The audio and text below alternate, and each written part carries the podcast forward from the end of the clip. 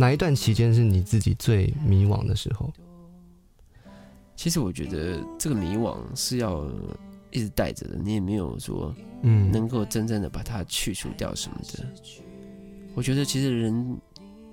带着一点迷惘是好的，对啊，不然你很清楚自己要去哪边，或者是你完全没有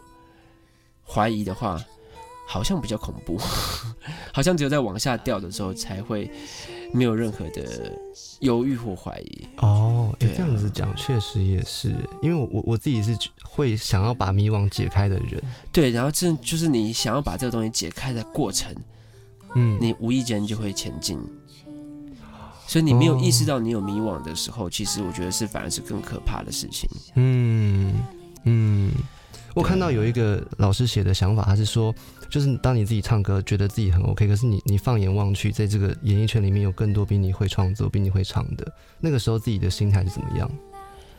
以前会很 care 这件事情嘛，你就会觉得说，哦，你唱歌比不赢谁谁谁，吉他弹不赢谁谁谁，嗯嗯嗯嗯那创作也写不赢谁谁谁，那这样子到底自己还有什么资格这样继续？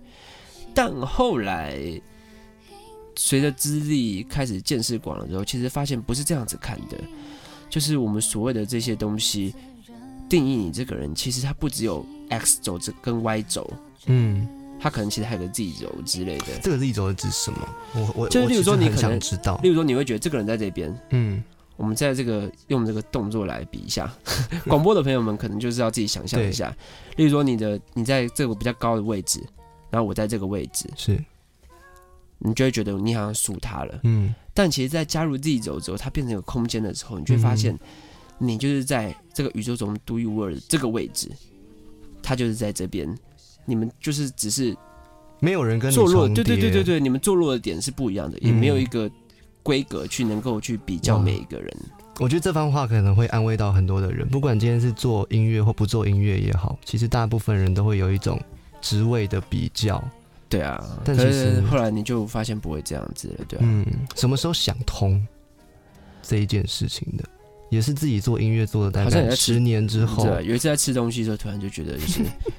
有人朋友要吃日式料理，我要吃泰式这样子，就觉得嗯他就说啊，就是日式比较好吃之类的吧。然后就想一想，啊，其实音乐任何事情都是这样子吧。嗯，我就是喜欢吃日式，怎也有个？比喻是说什么日式料理跟卤肉饭同时并存，对啊没有谁比较高级。对啊，因为就是它的东西就不一样嘛。例如说，你生日的时候，你会想去吃一个法式的大餐，对，但你不会每天都无时无刻都要吃这个东西。嗯，那我觉得我们卖的东西就是，应该说我们做的创意的产品，就是否不同的嗯，需求去做这样子。了解。